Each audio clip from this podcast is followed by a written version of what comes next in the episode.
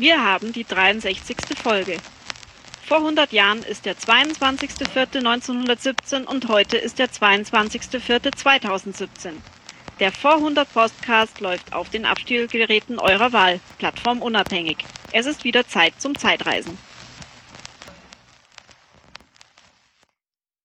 Es ist wieder Zeit zum Zeitreisen. Hallo, hier ist der Steffen und der Luis.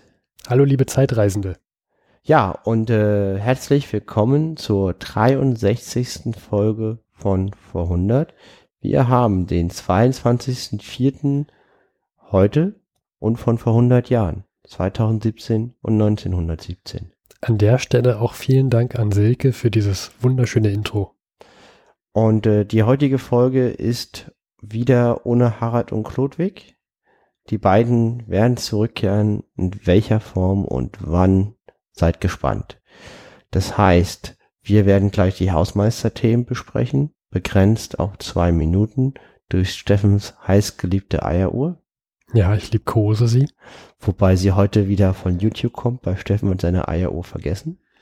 Ja, ähm, wir sind ja heute bei Luis, das erzähle ich gleich in den Hausmeisterthemen. Genau, wir, und danach reden wir als Steffen und Luis über die Themen von vor 100 Jahren heute mit Sportteil. Ich würde sagen, Sollen wir anfangen mit den Hausmeisterthemen? Genau, stell mal die Eieruhr, Luis. Genau, ich habe auf YouTube, im YouTube-Video den Balken auf zwei Minuten vor Schluss gestellt und ab die Post. Wahnsinn. Ja, Luis, wir sind heute bei dir wieder da beim Plenterwald, Baumschulenweg, so ungefähr. Genau, oberstes Stockwerk. Ich habe Fenster, man kann sehr weit gucken, weil ich im Dachgeschoss wohne. Ja, eine wunderschöne Aussicht. Und ähm, du bist mal nicht im Urlaub. Nein, du auch nicht, Steffen. Ja, das heißt, wir können tatsächlich mal wieder physisch uns sehen beim Podcasten. Wir haben Idealbedingungen. Das ist super. Die letzten beiden Folgen mussten technisch sehr improvisiert werden. Ihr habt es auch gehört. Und ja. heute ist alles so, wie es sein soll. Steffen sitzt mir gegenüber im Ohrensessel. Ich habe die. Das waren schon zwei Minuten. Ich habe die Technikarmada um mich rum. Das waren nicht zwei Minuten. Ich würde sagen, wir machen weiter, weil ich kann dir sagen, wann die zwei Minuten rum sind. Es war ein bisschen früh. Ja, das ist doch äh, Schummelei hier. Ist doch Schmu ist das. Ja, ähm, also alle Bedingungen sind da und wir sind heute auch wieder zu zweit. Nochmal vielen Dank an Fräulein Kleweit, dass sie für mich eingesprungen ist. Ja, ja. Ähm, genau, ja, vielen Dank. Mehr sage ich dazu jetzt nicht. und äh, ja, ähm, Ansonsten Hausmeisterthemen, glaube ich, so, so viele haben wir da jetzt gar nicht. Ja, weil was soll man da auch äh, groß erzählen? Wir waren jetzt die Woche beide sehr, sehr unzufrieden. Hm. Ich sag mal so, ich habe jetzt vor drei Tagen von Steffen ein Bild bekommen mit einem Dortmund Eierbecher und einer großen Schnapsflasche und, mein, und er meinte, anders könnte er den Abend nicht ertragen. Ja. Ich äh, habe da dieses Spiel gesehen gegen Monaco. Genau, ich auch. Und äh, ja. Ich musste mir Berliner Luft in einen BVB-Eierbecher einfüllen. Das war wirklich furchtbar. Also wir beide sind Anhänger des BVB 09. So viel dazu. Gut, ich würde auch sagen, an der Stelle beenden wir die Hausmeisterthemen. Ja, jetzt haben wir bestimmt 500 Hörer mehr. Ja. Ja, kommen wir zu den, zu den etwas anderen Themen, nämlich die Themen, die die Welt vor 100 Jahren bewegt haben. Mhm. Und da haben wir zum Beispiel äh, den Kriegseintritt der USA, ein Thema, was wir eigentlich noch von der letzten Sendung, von der letzten Folge schuldig sind. Und heute ist ja der 22.04., wie wir ja schon mehrmals erwähnt haben. Und da habe ich sogar eine, eine Meldung vom 22.04.1917, die ich sehr, sehr schön fand. Mhm. Und zwar, da wird im US-amerikanischen Senat debattiert. Und zwar, ob so eine sogenannte Indianer-Kavallerie-Regiment, äh, ob Indianer-Kavallerie-Regimenter eingesetzt werden sollen mit einer Stärke von 50.000 Mann. Da dachte ich mir, natürlich, wenn die USA in den Krieg einzieht, ein, dann hat sie natürlich auch Indianer-Kavallerieregimenter. Ja, also das ist klar. Stell mir das gerade so vor, Indianer mit Federn, Schmuck und die halt, vor allen Dingen auch Kavallerie, eine Waffengattung, die bis jetzt besonders an der Westfront immer scheinen durfte. Mhm, ja, das äh, sehr erfolgreich, so eine Kavallerie im Ersten Weltkrieg. Mhm. Nicht, nicht. Ähm, da kommen wir auch zum Sport nochmal übrigens, wo ich da auf, auf äh, Pferde mich beziehen werde. Mhm. Also alle Pferdefreunde, am Ende des Sportteils gibt es etwas mit Pferden. Ja, ähm, aber kommen wir mal zum Kriegseintritt der USA. der war ja wann? Der war am, ich glaube, 6.4.1917. Mhm. Und Luis, du hast äh, Kriegsziele rausgesucht zu den, was die USA denn für Kriegsziele hatte. Mhm. Kannst du da uns und den Zeitreisenden etwas drüber erzählen? Ja, kann ich auch. Wir sollten nur mal ganz kurz gucken, ob das mit den Datum ist. Möchte ich nur mal ganz kurz verifizieren. Ich habe die Suchmaschine meines Nutzvertrauens in Einsatz und zwar. Ich glaube, es war der 6.4. Wenn, wenn nicht, trinke ich nachher einen Schnaps. Aus dem BVB-Eierbecher. Alles klar, Kriegziele. Also die USA sind in den Krieg eingetreten. Ja, Moment, Moment. War es denn jetzt das Thema, äh, das Datum? Ähm, da bin ich gerade noch dran. Hm. Der Vor-100-Podcast ist sehr gut vorbereitet. Ja. Du könntest auch das Konzept von letzter Sendung aufmachen, da müsste das drinstehen. Das ist natürlich die wesentlich bessere Lösung. Denn der Vor-100-Podcast hat immer wunderbare Konzepte. Richtig. Wie man, wie man ja hört. Unsere ganze Folge ist immer von vorne bis hinten durchkonzeptioniert. Wir erstellen für jede Folge ein Google Doc-Dokument. Mhm. So, und das letzte Konzept, weil das Datum ist. Ich einen Tipp geben darf, das war die Folge 62 vom 8.4. Ja, ja, da bin ich auch gerade drin. So, und am 6.4.1917, lang, so, lang haben wir gebraucht, aber wir wollen ja das richtige Datum sagen. 6.4.1917 erklärt den USA, den Deutschen Reich den Krieg Wohlgemerkt nur den Deutschen, nicht Österreich, Ungarn, auch nicht der Türkei. Okay, dann trinke ich nachher einen halben Schnaps. Wieso?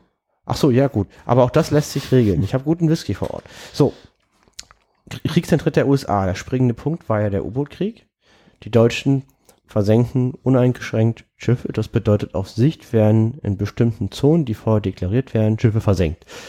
Leider sind da auch amerikanische Schiffe mit amerikanischen Staatsbürgern, dass diese sterben. Mhm. Neben vielen anderen Staatsbürger von kriegsbeteiligten Nationen, was man hier nochmal erwähnen möchte. Das findet Amerika blöd. Kriegseintritt. Genau. Dieser uneingeschränkte U-Boot-Krieg vom Deutschen Reich fing am 1.2.1917 an. Mhm. Und seitdem hat die USA schon gesagt, dass sie das nicht gut findet und sich massiv dagegen gewehrt. Ja, Deshalb, also es war im Prinzip nur noch eine Frage der Zeit, bis die USA in den Krieg eintritt. Jetzt Richtig. ist sie drin. Welche Ziele hat sie denn? Und zwar, das lässt sich im Wesentlichen zusammenfassen auf die folgenden. Handel, freier Handel. Amerika ist eine Nation des Handels, die führende Industrienation, sehr, sehr mächtig und die wollen natürlich freien Handel. Dazu gehört natürlich uneingeschränkte Schifffahrt auf den Meeren. Mhm. Deswegen finden hier diesen uneingeschränkten U-Boot-Krieg sehr, sehr ungünstig. Dann wollen die USA langfristig abgeschlossene Friedensverträge. Klingt gut. Macht erstmal Sinn. Könnte man sich auch als Verlierer mit, mit, mit, ja, mit zurechtfinden. Eine Beschränkung der Rüstungen der Völker. Ja. Also Abrüstung. Auch erstmal nichts Schlechtes aus meiner Sicht von heute dann einen unparteiischen Ausgleich der kolonialen Ansprüche. Bedeutet halt, ähm, dass halt der Sieger nicht die Kolonien vor den Verlierern nimmt, sondern dass halt die, da ein Gleichgewicht gefunden wird. Das heißt, die USA wollen den Kolonialismus als Ganzes nicht abschaffen. Mhm. Sie wollen aber verhindern, dass über Kolonien Machtpolitik betrieben wird, indem man jetzt zum Beispiel sagt, Deutschland hat verloren, Deine Kolonien sind meine. Hm, ja, verstehe. Hat wieder Konfliktpotenzial, wenn man das so machen würde, sonst. Man, man könnte ja auch die Idee der Kolonie als Ganzes in Frage stellen, aber ist auch vielleicht sehr modern, weil zum damaligen Zeitpunkt kennt man nichts anderes als Kolonie. Ja. Ich meine, wir aus unserer heutigen Sicht wissen, dass damals, als dann Kolonien auch aufgegeben wurden, beziehungsweise Länder ihre Selbstständigkeit bekommen haben, hm. dass es auch einige Probleme mitgegeben hat. Was gibt's noch? Dann verschiedene konkrete territoriale Forderungen. Belgien muss wiederhergestellt werden. Elsass-Lothringen muss an Frankreich zurückgegeben werden. Mhm. Der Ab die, die Anspruchnahme nach dem Deutsch-Französischen Krieg durch deutscher Seite ist ein Verbrechen für die Amerikaner, dass die italienischsprachigen Gebiete in Österreich-Ungarn zu Italien kommen, dass die nicht türkischen Teile des Osmanischen Reiches Selbstbestimmung bekommen. Das gleiche gilt eigentlich für alle Gebiete in Österreich-Ungarn, die dass diese ein Selbstbestimmungsrecht bekommen, wenn man das umsetzt, hört dieser Staat auf zu existieren, weil nur 20 Prozent der Bevölkerung von Österreich-Ungarn sind, sind Österreicher, also weniger als die Hälfte der Bevölkerung sind Österreich und Ungarn. Das bedeutet, über die Mehrheit sind quasi, sprechen weder Ungarisch noch Österreichisch und wenn man das umsetzt, existiert dieses Land nicht mehr. Ein unabhängig, unabhängiger polnischer Staat und ein allgemeiner Verband der Nation. Sprich, Selbstbestimmungsrecht der Völker, um es auf einen Nenner ja. zu bringen. Was ich da, ähm, ich finde, das ist ein deutlicher Unterschied, wenn man sich mal die Kriegsziele von zum Beispiel Frankreich oder mhm. Großbritannien mhm. oder sogar den Deutschen Reich ansieht, dass die USA keine eigenen Gebietsansprüche hat. Genau, die wollen weder Kolonien erwerben noch Gebiete in Europa erwerben. Das ist ein ganz großer Unterschied. Ich finde, das hört sich wirklich sehr modern an. Mhm. Ja, das hört sich in meinen Augen auch gut an. Ja, also es ist halt nicht ganz perfekt. Ähm, weil zum Beispiel, warum muss Elsass-Lothringen zwingend nach Frankreich? Warum können die nicht darüber abstimmen? Ja, okay. Ja, ja Elsass-Lothringen ist sowieso mal ein sehr heikles Thema gewesen. Ja. Ähm, gut. Ja, aber das wollen die Amerikaner, die sind jetzt im Krieg dabei. Die haben ein sehr kleines Heer und eine relativ kleine Marine, um, weil es politisch nicht möglich war, eine Aufrüstung zu betreiben, weil es nicht gewünscht war, in den Krieg einzutreten. Der, es, die, die, die Kriegsgegner, die nicht in den Krieg eintreten wollen, waren sehr, sehr stark. Und jetzt muss das Heer erstmal hm. aufgebaut werden. Wir hatten ja in der letzten Folge auch ein Interview von Hindenburg. Und Luden von Hindenburg? Nur von Hindenburg. Nur von Hindenburg. Mhm. Und der hat ja auch gesagt, dass er erst damit rechnet, dass die Amerikaner erst im ein Jahr in relevanter Stärke eintreffen werden und das ist auch vernünftig. Also das ist eine vernünftige Aussage. Ja, ich meine, der aktuelle Präsident Woodrow Wilson mhm. hat ja auch, wurde er erst Ende letzten Jahres wiedergewählt. Mhm. Unter anderem war ja sein zentraler Werbeslogan, um, ähm, He kept us out of war. Er hat mhm. uns aus dem Krieg herausgehalten. Und wenn ein Präsident mit diesem Slogan gewinnt, dann ist eigentlich klar, dass, dass da die Kriegsgegner die mhm. deutliche Mehrheit im Land waren, zu dem Zeitpunkt. Ja. Ja. Ich finde auch nochmal zwei Sachen wichtig. Da hatten wir uns vorher drüber unterhalten, Steffen. Und zwar, die Amerikaner haben den Franzosen und vor allem den Engländern sehr viel Geld geliehen, damit die ihren Krieg finanzieren können. Die haben natürlich auch das Interesse, das Geld wiederzusehen. Ja, klar. Was wir den, weil wenn England den Krieg verliert, sehen die ihr Geld wahrscheinlich nicht wieder. Dann haben die Deutschen in der Propagandamaschine sich ja ungünstig verhalten, wie zum Beispiel in Belgien, Stichwort Rape of Belgium. Ja, relativ, am, relativ am Anfang sogar. Ja. Deswegen ging die Sympathie eher in englischer und französischer Richtung, obwohl viele Deutsche in Amerika wohnen.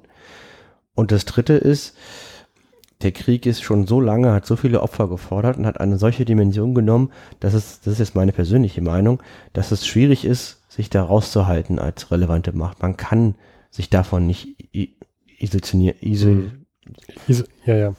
Man kann sich nicht heraushalten. Weil weil dieser Krieg irgendwann ist ja mal zu Ende. Die wissen es nicht, noch nicht, aber wenn er zu Ende ist, ist er zu Ende und dann gibt es eine Nachkriegsordnung. Und diese Nachkriegsordnung legt alles fest und ist der entscheidende Parameter für die, für das, was danach passiert.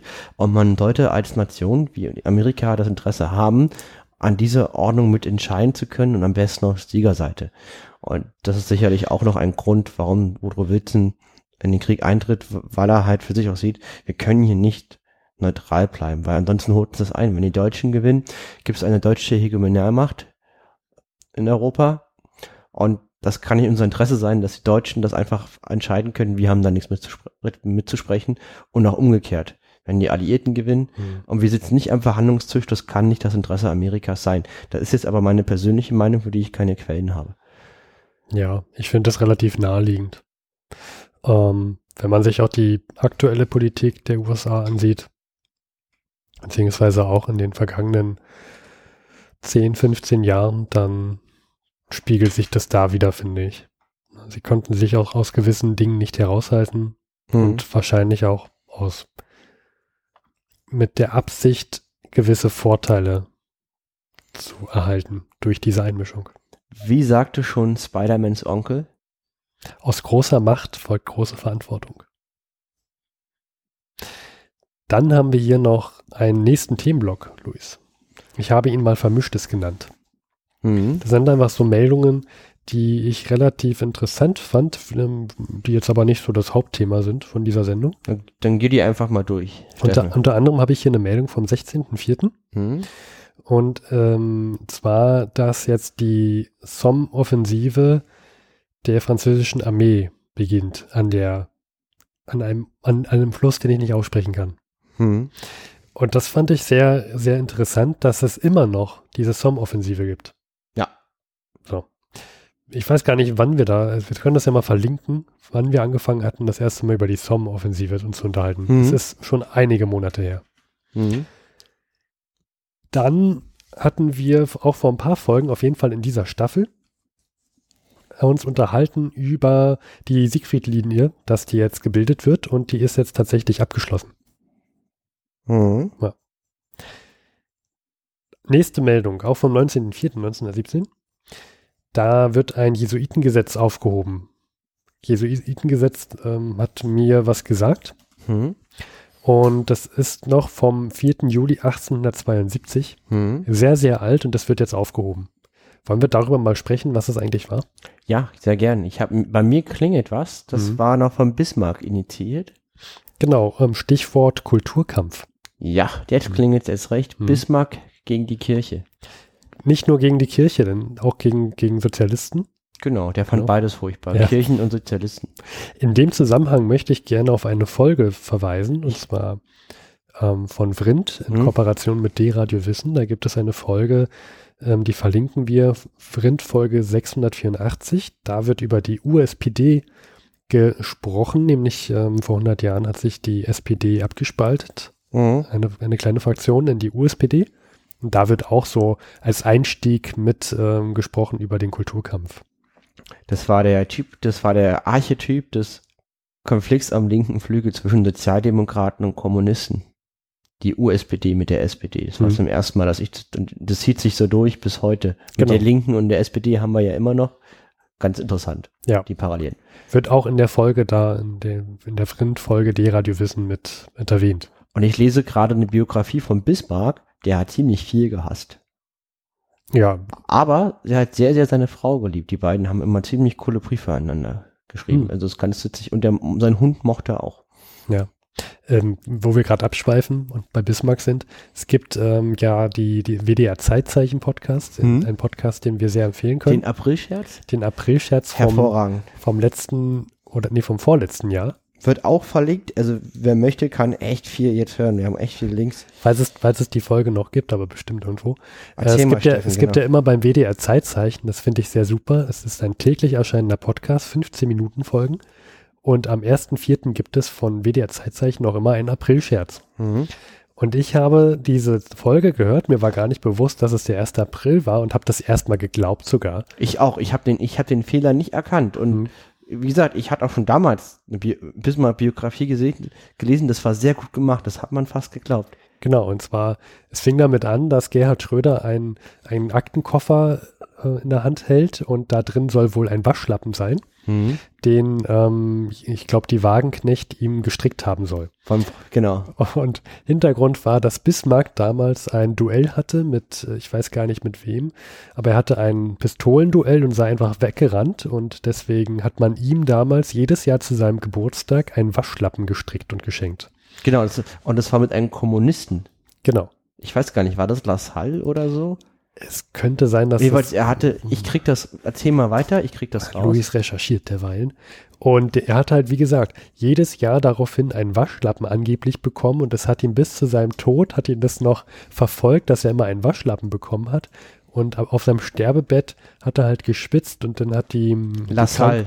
Lassalle. Dann hat die Krankenschwester einen Waschlappen in die Hand genommen und ihm wollte, wollte sie die Stirn abtupfen und seine letzten Worte waren so mit, nein, nicht der Waschlappen. Oh. Und ich habe das erstmal geglaubt und dachte, na nu, das ist ja völlig interessant und und dann habe ich mitbekommen, ah ja, das ist, war 1. April, das war, war frei erfunden. Genau. 2016, sehr schön, 1. April, eine Folge war übrigens, dass die deutsche Nationalhymne, die ähm, eigentlich ursprünglich äh, osmanisch sei. Stimmt, die war auch sehr gut. Das war sehr schön. Aber die Folge heißt Duell zwischen Bismarck und La Salle am 1.4.1860. Vom 1. April 2015 wird verlinkt. Ein Meisterwerk. Ja, ein Meisterwerk des Aprilscherzes. Ja. Gut, ähm, ja, und dieser genau. Bismarck. Und die Folge endet da, dass Sarah Wagenknecht extra häkeln gelernt hat an der Volkshochschule Berlin-Mitte, um diesen Waschlappen zu häkeln, um den Gerhard Schröder zuzusenden. Allein dieses Bild, ja. das ist einfach so abs... Ah, okay. Genial. Genial. Ja. Humor auf großem Niveau. Äh, auch das mit, dass die deutsche Nationalhymne osmanischen Ursprungs sei, ist super. Ich habe ich hab herzhaft gelacht. Ja, ja, müsste man mal auf, auf einer AfD-Versammlung ganz trocken vorspielen. Aber man ist ja nie da auf sowas, aber wäre mal witzig. Ja. Ja, gut, egal. Ja. Wir ähm, schweifen, schweifen ab. Jedenfalls, Bismarck, ähm, okay. Das Deutsche Kaiserreich, Luis, wurde ja 1871 gegründet. Ja. Genau. Und damit äh, beginnt ja auch so, dass äh, man sagt, damit beginnt so der Kulturkampf. Denn das Deutsche Kaiserreich ist ja neu gegründet, ist ja noch relativ anfällig gegen politischen Angriffen. Ne? Mhm. Also wenn jetzt da der Papst sehr viele Anhänger hatte, so dachte Bismarck, dann könnten die ja etwas dagegen haben gegen unsere aktuelle Politik, denn Bismarck wollte eine klare Trennung von Staat und Kirche haben. Er wollte zum Beispiel die, die schulische Bildung in staatlicher Hand haben der wollte auch Ehegesetze, er wollte zivile Ehegesetze mhm. haben. Und es ist natürlich klar, dass jetzt die Katholiken, die das früher mhm. in ihrer Obacht hatten, dass die das nicht so gut fanden und sind deutlich dagegen waren. Und ähm, also Bismarcks Denke war, dass die Katholiken ja unter dem Einfluss des Papstes stehen, dass die auch sehr gut vernetzt sind mhm. und demzufolge dem ähm, das junge Kaiserreich ja auch ein Bein stellen könnten. Ja, und die hat er auch nicht unrecht. Also die mhm. Katholiken und auch die Lutheraner, die Kirche ist eine Macht und der Glaube ist eine Macht und äh, ja, hat er nicht unrecht. Und, und die Jesuiten, die sind, ähm, ich kenne mich jetzt nicht so gut mit den Jesuiten aus, ob das jetzt heute immer noch so ist. Mhm. Damals auf jeden Fall waren sie stark romtreu. Da gibt es das Stichwort Ultramont Montanismus. Ähm, das ist halt aber immer noch so. Also die ja. haben sich nicht geändert. Und deswegen hat Bismarck die Jesuiten damals verbieten lassen. Ja. Also, also die Jesuitengesetze sagen, dass, dass der Jesuitenorden sich nicht auf dem Boden des Deutschen Kaiserreichs äh, niederlassen darf. Auch ähm, durften einzelne Jesuiten, ähm, also gab es Aufenthaltsverbote gegenüber einzelner Jesuiten mhm. und ausländische Jesuiten muss, konnten jederzeit auch ausgewiesen werden. Hm. Ähm, die, die Zentrumspartei, die. Das ist sowas wie die CDU? Ja, also. So eine bürgerlich-konservative, damalige Partei im Reichstag? Auch, auch mit religiösem Hintergrund. Genau. Katholisch, katholischen Hintergrund. CDU ist ja auch christlich, ne? Ja äh, christlichem Hintergrund hat probiert, immer wieder diese Jesuitengesetze ähm, aufzuweichen, mhm. beziehungsweise zu abzuschaffen. 1904 gab es da wohl auch eine mhm. Abweichung.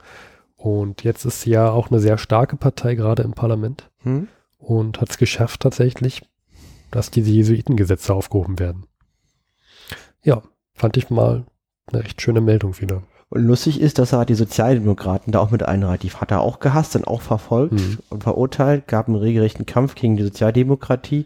Und er hat halt versucht, sie mit ihren eigenen Waffen zu schlagen, indem er halt die Sozialversicherung eingeführt hat. Also die Rentenversicherung, und Arbeitslosenversicherung, mhm. die ganzen Sachen stammen aus dieser Zeit. Die hat Bismarck selber eingeführt, weil er die SPD bekämpfen wollte.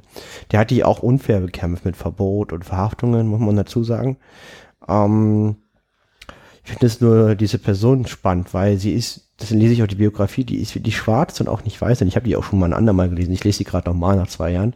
Die ist weder schwarz noch weiß, sondern man weiß immer nie, was man ist. Der ist stockkonservativ, königstreu, preußisch und gründet das Deutsche Reich sozusagen und führt eine Sozialversicherung ein. dann ist er selber adlig, Großgrundbesitzer, wohlhabend und macht halt diese Reform für die sogenannten kleinen Leute, verachtet sie aber und führt das Dreiklassenwahlrecht ein und möchte eigentlich, wie gesagt, den, dass der König alles entscheidet. Ähm, interessant, weil die, die Kombination hat man selten, dass ein konservativer quasi so viel Veränderung durchführt, also doch so viel Visionen mhm. hat und so viel Veränderungsdrang, war eigentlich ist der Konservatismus ja, dass alles so bleibt, wie es ist. Und das war halt bei Bismarck ja. nicht der Fall. Ja, ich glaube, Bismarck konnte ganz gut erkennen, wie sich die Welt entwickeln wird. Ja, der, der war sehr pragmatisch mhm. und hat halt immer einen Schritt vorausgedacht und stellenweise richtig moderne Ideen gehabt, aber die auch umgesetzt. Mhm. Also das finde ich überraschend bei ihm. Und er war ein sehr guter Schriftsteller. Also was der schreibt, kann man gut lesen. Mann von vielen Talenten. Ja. Ich würde sogar sagen, Bismarck ist so der, der britische ähm, Churchill. Churchill, ja. Ja, absolut. Der war ja auch ein sehr guter Schreiber. Also nicht, nicht der britische Churchill, sondern der deutsche Churchill, so rum. Ja, gibt es auf jeden Fall Parallelen. Andererseits, solche Figuren sind auch da manchmal ein Problem, weil sie zu stark sind. Ne? Als er dann weg war, gab es auch niemanden, der ihn ersetzen konnte, weil sich auch alle mal auf ihn verlassen haben, dass er hm. das irgendwie alles im Griff hat, das Ding. Und dann war er weg. Und dann haben diese ganzen Verträge nicht mehr gegriffen und ja, da gab es dann den großen Buch mit Wilhelm II. Wir wollen jetzt auch gar keinen Bismarck-Podcast machen. Nee, aber ein Bismarck-Podcast, was uh, eine Idee. Mensch, Wahnsinn. Ja. Gut. Kommen wir zu Russland, nachdem wir Amerika verlassen haben. Ja, unser nächstes großes Thema. Russland haben wir auch jetzt schon ein oder zwei Episoden liegen lassen, wobei es da sehr ähm, brodelt. Das ist ja ein heißer Kochtopf da gerade. Hm. Denn dort gab es einen Putsch. Ja. Der Zar ist nicht mehr da. Ähm, es gibt jetzt die, die ähm, provisorische Regierung. Die provisorische Regierung, ich wollte Februarrevolution sagen, so. Genau, und gerade haben wir eine bürgerliche Regierung, kann man sagen, mhm. mit Sowjets und, und einen bürgerlichen ähm, mit der Duma. Und jetzt kommt jemand nach Russland. Genau, wir, wir können das mal ganz kurz, also wir haben Russland, wir haben zwei Parlamente, so zu grob gesprochen. Einmal die Duma, konservativ, würde den Krieg fortführen, bürgerlich. CD, auf Deutschland bezogen CDU nah. Ah, da, da kriegt Steffen immer, aber. Da kriegt schon wieder Pickel auf okay, der Zunge. Wir sagen bürgerlich, religiös, kriegsfortführen, bestehende Ordnung weiter behalten. Dann haben wir die Arbeitergremien, die Sowjets, die wollen die Komplettrevolution, die wollen den Kommunismus, die wollen die klassenlose Gesellschaft, die wollen den Proletariat an die Macht und jemand, den man kennt, nämlich Lenin. Lenin kommt, Lenin ist eigentlich, wenn es losgeht mit der Februarrevolution, ist er gerade gar nicht in Russland, sondern er ist im Exil in Zürich, in der Richtig. Schweiz. Und interessanterweise ist er den Großteil seines Erwachsenenlebens gar nicht in Russland gewesen, sondern immer irgendwo im Exil. Ja. Mal war es im Deutschen Reich, mal in der Schweiz. Und jetzt ist da eine Revolution und als guter Revolutionär ist er nicht vor Ort. Ungünstig. Mhm. Revolution mhm. per Skype ist schwierig, gab es ja auch nicht, wenn dann Telegram, man muss irgendwie hin persönlich. Genau. Und Lenin hat unter anderem über Telegram auch seinen ganzen Anhängern gesagt, wie sie sich verhalten sollen. Mhm. Dass sie, er hat ja, er ist ja Teil der Bolschewiki. Mhm. Es gibt noch die Menschewiki. Und dass die Bolschewiki sich nicht mit der bürgerlichen Regierung verbünden soll. Mhm. Ja. Sondern ähm, da gibt's, da kommen wir dann gleich noch dazu. Er wird nämlich eine Rede halten. Der gibt über Telegram also diese Arbeitsanweisungen und macht sich dann erst im April auf, selber nach Russland zu reisen. Und da mhm. gibt es auch schon ein Problem. Denn Anfang Russland, genau, war, war das. Anfang April. Anfang April, genau. Und der muss nach Petrograd, da ist sozusagen der Brennpunkt. Und überall um die Schweiz ist Krieg. Eine Insel des Friedens. Ja. Ich glaube, das war mal ein Sendungstitel von uns. Ja, ja, genau. Und jetzt hat er das Deutsche Reich um Hilfe gebeten, nämlich dass er über das Deutsche Reich nach Finnland oder nach Schweden und dann nach Finnland kann. Mhm. Und braucht natürlich die Genehmigung. Er kann ja nicht einfach mit dem Zug da so durchfahren. Er ist ja Angehöriger eines verfeindeten Staats. Genau. Das heißt Internierung normalerweise. Und die Deutschen entscheiden jetzt, diesen Lenin gewährt zu lassen, ihn durchfahren zu lassen, unter einer Bedingung, denn wenn er dort ankommt, muss er sich dafür einsetzen, dass sofortige Friedensbedingungen, also dass sofortiger Friedenseintritt mhm. mit Russland eintreten soll. Und das möchte er sowieso. Ja, genau. Und die werden dann mit dem Zug durch Deutschland gefahren und der Zug ist blombiert, also die, der ist verschlossen.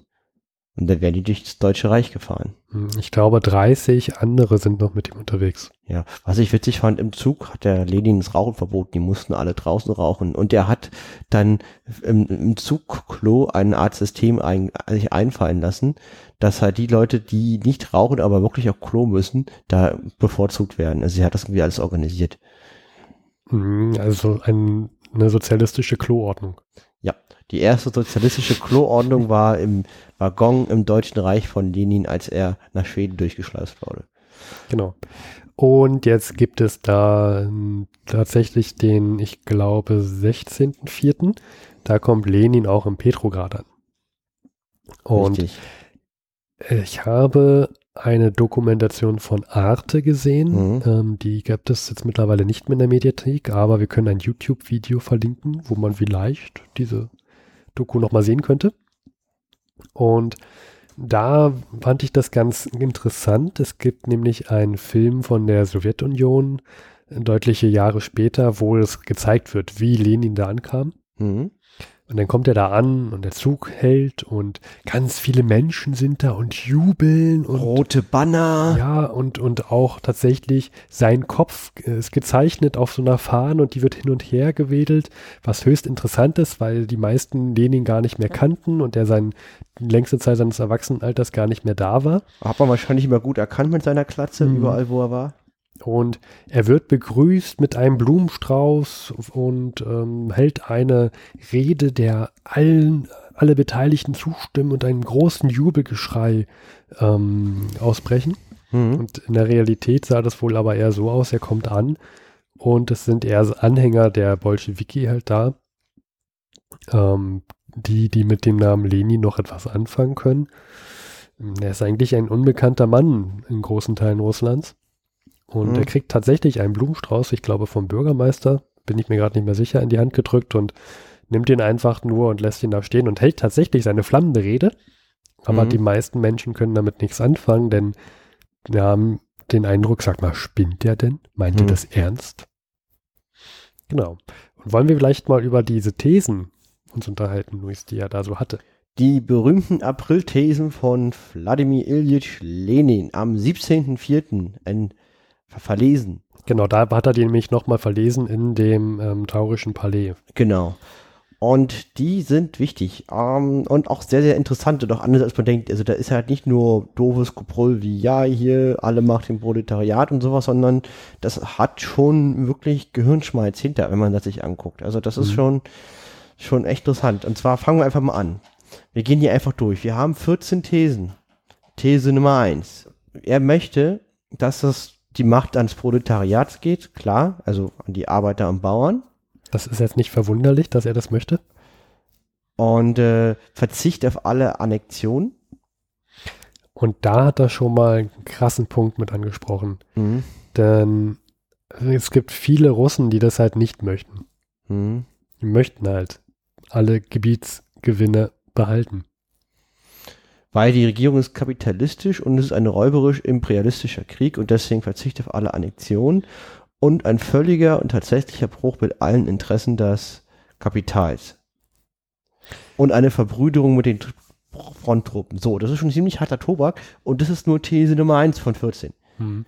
Und das, das, das Ding dazu ist ja, stell dir vor, du bist Soldat an der Front und du hast deinen ähm, okay, ich lasse das Wort lieber nicht, sage das doch nicht, aber du hast dich da zur Verfügung gestellt, da im Elend in Gräben zu hocken und seit Monaten ein paar Meter einzunehmen. Mhm.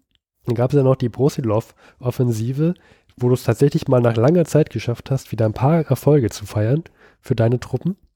Mhm. Und dann kommt da so ein Lenin und sagt, ja, ja, aber ganz ehrlich, das, was du hier geleistet hast, das ist jetzt völlig hinfällig. Die ähm, Gebiete, die du hier gerade gewonnen hast, die werden wir jetzt wieder zurückgeben. Und ähm, das, das, das, das lässt du jetzt mal sein, bitte. Ja, wobei man sagen muss, dass die Mittelmächte tief im russischen Gebiet gerade stehen. Das auch, ja. Aber ja, er sagt halt im Wesentlichen, diesen Krieg führst du nicht für dich, sondern du wurdest betrogen von der Bourgeoisie, von den Kapitalisten, vom Imperialismus. Hm. Und dieser Krieg ist nicht in deinem Interesse und muss beendet werden.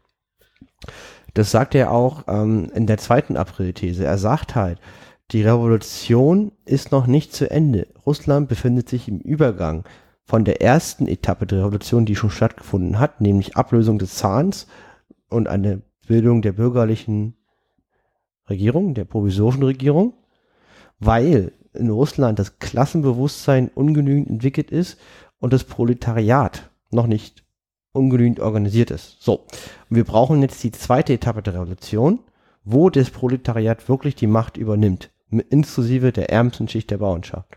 Das hat ja auch damals der Marx so vorausgesagt, dass es erst eine bürgerliche Bewegung geben muss und dann eine sozialistische Bewegung. Wobei die bürgerliche auch scheitern muss.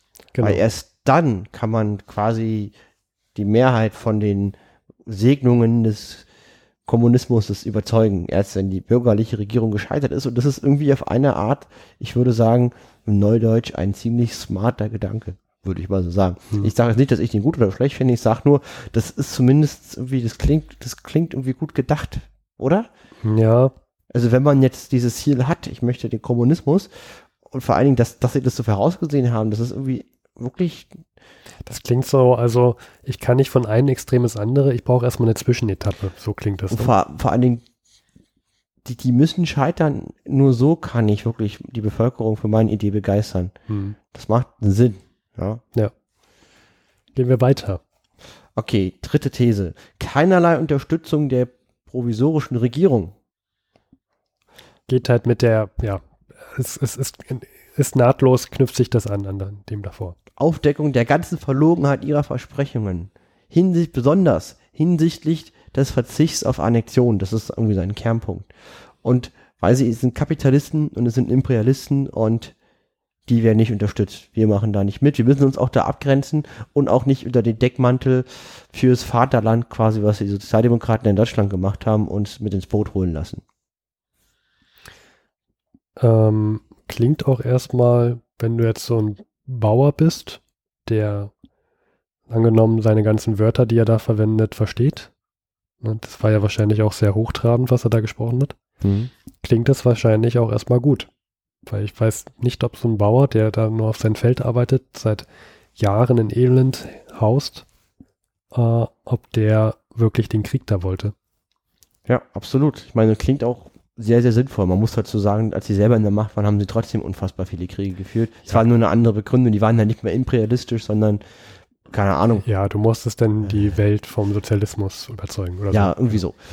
These Nummer vier, die finde ich auch sehr interessant. Anerkennung der Tatsache, dass die Sowjets der Arbeiterdemokratien, also diese Zweitparlamente in der Minderheit sind. Eine schwache Minderheit, und wir können erstmal nichts weiter machen, als die Massen aufzuklären. Wir verweigern die Zusammenarbeit. Wir sind gleichzeitig eine Minderheit, müssen das anerkennen und können die Massen aufklären über die Fehler der provisorischen Regierung. Das hat auch so was Belehrendes, ne? Ja, aber ist zumindest eine treffende Ist-Analyse. Hm. Stimme ich zu. Ist erstmal nicht größenwahnsinnig. Okay, These Nummer 5. Abschaffung der Polizei, der Armee und der Beamtenschaft. Das ist harter Tobak. Genau. Wobei das so zu verstehen ist, Ersetzung des Stehens her durch eine allgemeine Volksbewaffnung. Eine allgemeine Volksbewaffnung. Also er will die austauschen. Also er will nicht die ja. Polizei, Armee, Beamtenschaft abschaffen. Der steht zwar hier so da, da gibt es eine Fußnote in meinem Text, sondern er will die ersetzen. Das klingt ja auch logisch. Dann zweitens merkt man ja auch Entlohnung aller Beamten äh, und zwar, ähm, zwar entsprechend des Durchschnittslohns eines guten Arbeiters. Und diese Beamten müssen wählbar und jederzeit absetzbar sein. Klingt für den allgemeinen Arbeiter erstmal alles gut. Klingt super, ne? Ja, das klingt, also warum sollte man dagegen was haben? Genau. Also halt Austausch der Beamten und Lohnung entsprechend eines Arbeiterlohns und Wählbarkeit und Abberufungsmöglichkeit der Beamten. Wenn ich jetzt der krasse Oberbeamte da gewesen wäre, der jetzt dem Zar da unterstellt war und richtig gute Verbindungen und Connections zum Zar und viel hatte, Geld und Pension und genau, so, dann hätte ich da vielleicht schon ein Problem mit. Ja, absolut. Aber jetzt kommt, aber jetzt kommen noch die spannenden Sachen. These Nummer 6. Beschlagnahmung aller Gutbesitzerländereien. Nationalisierung des gesamten Bodens im Lande. Bildung von Sowjets der armen Bauern und Schaffung von Musterwirtschaften von guten, von großen Gütern, also Kolchosen heißen die später. Also sprich sämtlicher Grundbesitz wird abgeschafft und wird verstaatlicht. Das finden natürlich alle, die Grundbesitz haben, super. Hm, ja. Der, der gemeine Bauer, der kennt wahrscheinlich nichts anderes, denn auch jetzt gehört ihm schon sein Feld nicht. Ja, genau. Und der Hintergrund ist der, Leibeigenschaft ist erst vor 50 Jahren abgeschafft. Die haben eine große Masse an analphabetischen armen Bauern, die auf dem Land vor sich hin vegetieren. Ja. Hm. Und ich meine, der wird das vielleicht auch erstmal gut finden, dass er im Großen und Ganzen mitbestimmen könnte, was mit dem Land passiert. Ne? Also warum sollte er was dagegen haben? Wenn, das, wenn das Gut der Allgemeinheit gilt. Ähm, ne? Also erstmal so im Raum stehen lassen. Ja. These Nummer 7 und 8 heißt Verstaatlichung aller Banken und ähm, Übergabe der Kontrolle der Produktion an die Sowjets der Arbeiterdeputierten, also Planwirtschaft. Mhm. Ähm, Hat ja wunderbar funktioniert. Ja. Aber klingt, also, wenn man, wenn man, es gab ja niemanden vorher, der das mal wirklich gemacht hat. Das klingt auch erstmal gut, tatsächlich. Mhm. Es ist nur halt äh, mächtig schiefgelaufen. These Nummer 10, Erneuerung der Internationale. Internationale, also, dass man halt so eine Vereinigung von Kommunisten weltweit da etabliert und da gibt es auch ganz viel zu. So. Bei welchem Punkt sind wir jetzt? Punkt 10. Punkt 10. Mhm. Ja, und äh, der Text, den ich habe, der weiß auch genau nur 10 Punkte auf. So. Wie viele Punkte waren das insgesamt? Jetzt waren das nur 10 Punkte? Ja, genau, das waren 10 Punkte. Achso, ja, ich war gerade bei mehr. Okay. Mhm. Ja. Ja, das war ich hier aber auch. Nee, sind nur 10 Thesen. Wir haben am Anfang gesagt, fälschlicherweise, dass es 14 Thesen sind, das sind aber 10 Thesen. Da haben wir uns versprochen. Ich weiß gar nicht warum, Luis. So, sind 10 Thesen? ja. Okay, und die hat er halt da vorgeredet. Genau. Ähm, ist harter Tobak. Ja. Klingt aber, es klingt, finde ich, erstmal alles gut, wenn du jemand bist, der vorher keine Mittel hatte und sich vom Staat, vom Zaren, von der Zarenregierung massiv benachteiligt gefühlt hat vor allem, was halt überraschend ist, die haben halt viele radikale Ideen, aber die haben viele. Ja, es gibt einen Haufen Spinner, die behaupten, lasst uns alle zum Mond fliegen und glücklich werden. So ähnlich klingen, klingen ja deren Aussagen. Alles verstaatlichen, eine Bank, Planwirtschaft, macht ein Proletariat. Nur die haben auch konkrete Ansätze, das umzusetzen. Also erstens erkennen sie schon mal an, dass sie eine Minderheit sind. Das erkennen die wenigsten Spinner an. Daran merkt man, dass das keine Spinner sind, weil die haben schon mal eine realistische Ist-Analyse und dann haben sie auch einen konkreten Plan der Umsetzung. Provisorische Regierung ablehnen, die Bevölkerung aufklären über die Lügen, die diese verbreiten aus Sicht der Kommunisten. Und erst wenn diese gescheitert ist, dann ist das Land reif für die große Revolution. Ja, wobei ich glaube, dass viele Spinner auch sagen, dass sie in der Minderheit sind und erstmal die Bevölkerung aufklären müssen darüber. Hm, aber also, so in der Form, wie ich das hier so lese, habe ich das noch nicht gelesen. Das, also das, da kriege ich richtig Gänsehaut. Das, da merkt man, das ist gutes Zeug. Also das ist zumindest irgendwie hm. gut durchdacht, ja, was da, was da steht. Ich, ich weiß nicht, ich, ich, ich würde mal behaupten, ich bin nicht vor, also unvoreingenommen, weil ich halt weiß, was denn noch passiert ist später. Ja, ich ja auch, aber das, das, wenn man das liest, okay. man merkt, das ist, meine Luis, Aussage ist die, das war kein Spinner, der das da erzählt hat. Luis hat Gänsehautmomente. Ja, so. Ja, ich würde sagen, wir lassen jetzt auch Russland und kommen zu etwas ganz, ganz Wichtigem, zum Sport. Yeah! Wir reden aber nicht über Dortmund gegen Monaco.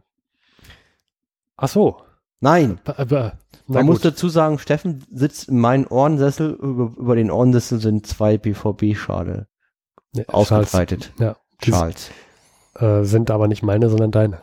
Kommen wir zu den Themen von vor 100 Jahren. Ich habe zwar auch, ne, ist auch egal. Ähm, genau, ich habe hier zwei schöne Meldungen rausgefunden, rausgesucht vom 9.4.1917.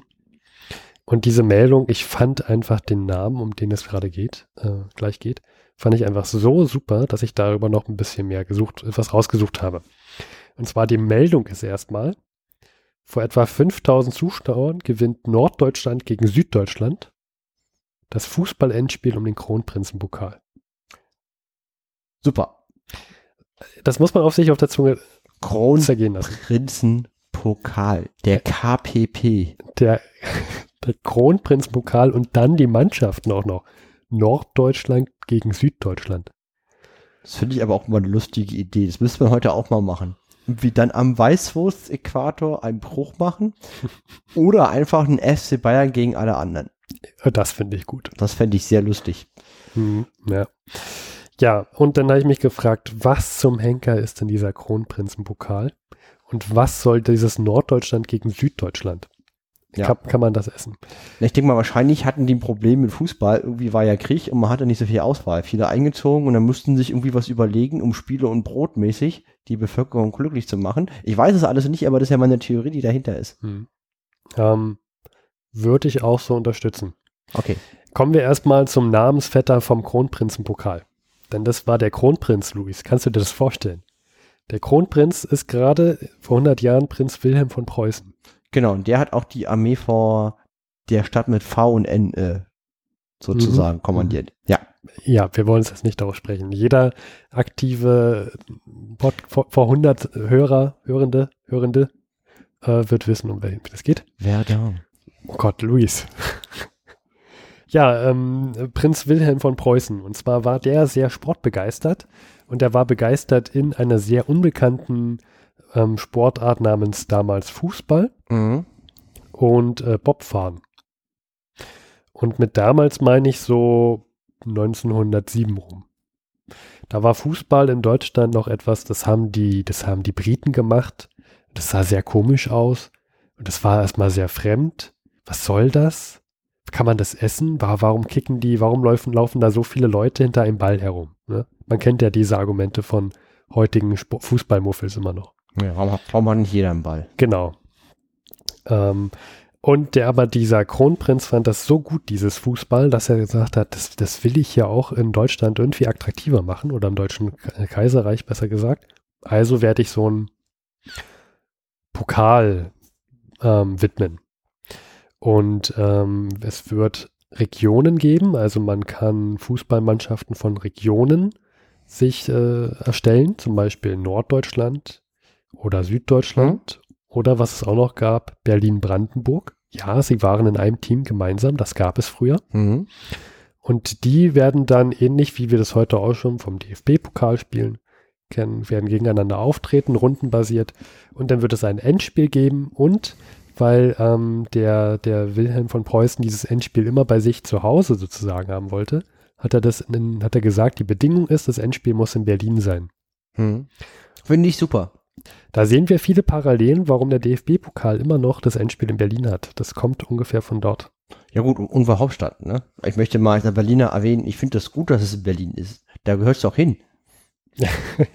ja, ähm, Hassmails bitte an luis.de. Genau. Und ähm, das erste Mal gab es diesen Kronprinzenpokal 18, 1908 beziehungsweise Saison 1908, mhm. 1909 und ähm, das letzte Mal den 1918 ähm, und 1917 jetzt wurde er tatsächlich, ähm, hat Norddeutschland mal gewonnen und den Pokal, den, der wurde dann in Hamburg zur Schau gestellt hinter einer Vitrine und Menschenmassen kamen an und haben sich diesen großen Pokal angesehen und der, der ähm, Kaiser, äh, der Kronprinz meine ich, der konnte ja, wie du schon sagtest, damals nicht vor Ort sein und hat aber noch eine Widmung per Telegramm dem mitgegeben und dann wurde der da auch reingeritzt in diesen Pokal. Kann man wohl heute noch lesen angeblich. Mhm. So, dann kam aber das Kriegsende 1918 und damit war es auch erstmal vorbei mit dem Pokal und dann war ja auch doof, dass der ja Kronprinzenpokal hat, hieß, aber man hatte ja eigentlich gar keinen Kronprinzen mehr so richtig. Ne? Das war ja Ende des Kaiserreichs. Was mhm. sollte man jetzt machen? Und der, wie der Deutsche nun mal ist, gab es einen ähm, DFB-Bundestag. Mhm. Und da wurde ein neuer Name gewählt. Ja, wie der Deutsche halt so ist, er wählt halt Namen. Und seitdem hieß er dann Bundespokal. Mhm. Und, wie kreativ. Ja. Und den gab es dann bis 1933 und danach wurde er aufgelöst. Mhm. Warum? Weil das Deutsche Reich war wieder ein Reich, es war kein Bund mehr. Ich denke mal, der Name ja. hat dann nicht mehr gepasst. Genau, also da kamen ja die Nazis an die Macht. Ja. Und ähm, da wurden auch sehr viele Sport, also da gab es eine Gleichschaltung des Sports. Und mhm. man wollte, man soll, man wollte sowas nicht mehr haben. Ja, passt ja auch nicht. Also.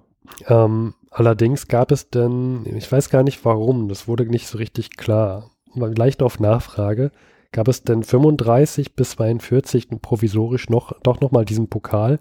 Der wurde dann aber umbenannt in Reichsbundespokal. Vielleicht wieder Brot- und Spiele mäßig. Hm. Also, dass sie irgendwie da Beschäftigung wollten. Halt so, ich meine, weißt du, wenn man Fußballspiele veranstaltet, kann man ja einen Krieg nicht verlieren, ne? Weil man hat ja Zeit, ein Fußballspiel durchzuführen. So, Logik, hm. weiß ich nicht. Ja. Ähm, genau, und der musste aber 42 so das letzte Mal, also der, kam der Zweite Weltkrieg einfach zu, mhm. zu nah ran. Und äh, das war dann erstmal bis 1951 das letzte Mal, dass es diesen Pokal gab. Mhm. Und dann 51 gab es dann tatsächlich das erste Mal wieder diesen Pokal. Ähm, jetzt gibt es so unterschiedliche Aussagen. Ich war auf der DFB-Seite ähm, und da kann man tatsächlich diese Geschichte von dem Pokal so ein bisschen nachlesen. Man sieht auch ein schönes Bild davon. Sieht sehr schön aus, werden wir verlinken. Mhm. Ähm, und da steht drin, dass der auch bis heute noch ausgetragen wird. Ähm, allerdings, wenn man sich andere Quellen ansieht, dann war der das letzte Mal, es ist schon einige Jahre her, dass das letzte Mal ausgetragen wird, wurde. Und ähm, ab einem gewissen Zeitpunkt haben, durften auch nur noch Amateurmannschaften mitmachen. Warte mal, ist das mich abgehängt? Hm. Also was wurde jetzt noch weiter ausge, ausgeführt? Bis wann? Von wann? Welcher Pokal? 51 wurde der jetzt weitergeführt wieder, dieser Pokal. Wie hieß er? Ähm, ich glaube, der, der hat immer noch den Namen Kronprinzenpokal oder Bundespokal. Len ja. Kann auch sein Länderpokal. Aber, es war, der, aber es war das gleiche Stück Metall. Ja, ich, den, das gleiche Namen, Ding Metall, was vorher der Reichsbundespokal war, wurde 1951 fortgeführt. Genau, der wurde dann umbenannt in den DFB Regionalpokal und der Eindruck auf der DFB-Seite ist, dass der immer noch ausgetragen wird, aber wenn man sich mal ansieht, wann das letzte Mal gewonnen wurde, dann ist klar, dass es nicht mehr so ist.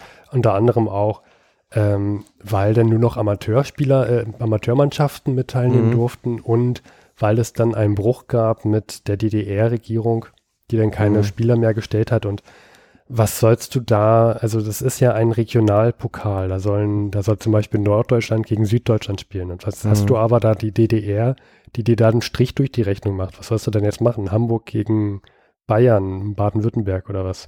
Mhm. Also ganz, du hast auf einmal kein Team mehr Berlin-Brandenburg. Du könntest mhm. halt noch West-Berlin haben. Ja, da gab es halt einen Bruch, deswegen hat das so an Attraktivität verloren und wurde auch nicht mehr so richtig verfolgt. Unter anderem auch, weil Amateurmannschaften noch mitspielen. Genau. Fand ich mal eine ganz, schön, äh, ganz schöne Abschweifung in den Kronprinzenpokal. Mhm. Luis, du wirkst sehr.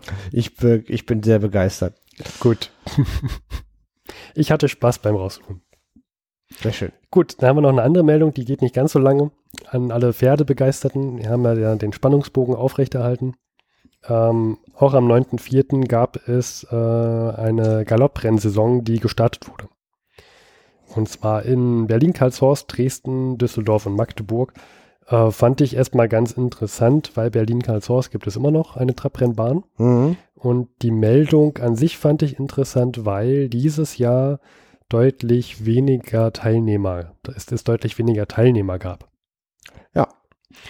Und dann die, die Gründe dafür, habe ich gelesen, waren einmal die schlechte Kondition der Tiere. Mhm. Das ist ja klar, es gab im Deutschen Reich eine große ähm, Hungersnot. Mhm. Und ähm, besonders schnelle und wertvolle Tiere, Pferde, wurden bereits für den Kriegseinsatz beschlagnahmt. Und deswegen gab es sehr wenige Teilnehmer. Ähm, die Preise hingegen waren ziemlich hoch. Zum Beispiel in Karlshorst, da gibt es diese Hauptrunde, mhm. die nannte sich Osterpreis. Und das waren elf Pferde, und der Gewinn war bei, bei 25.000 Mark. Das ist viel. Das ist sehr viel. Das ist verdammt viel. Ja, ähm, äh, wie viel hat so ein Fahrrad gekostet? Ein sehr gutes? 100, also vor dem Krieg 130 Reichsmark. 130 Reichsmark. Also kann man sich einige Fahrräder davon kaufen. 25.000 Mark, ja. Ich meine, es gab sicherlich eine Kriegsinflation, also das, aber 25.000 Mark sind unfassbar viel. Ja. Ja. Genau. Gut. Ähm, bevor mir der Luis jetzt hier ganz einschläft, naja. würde ich sagen, liebe Zeitreisende, verabschieden wir uns. Bis in zwei Wochen, weil in zwei Wochen ist wieder Zeit zum Zeitreisen.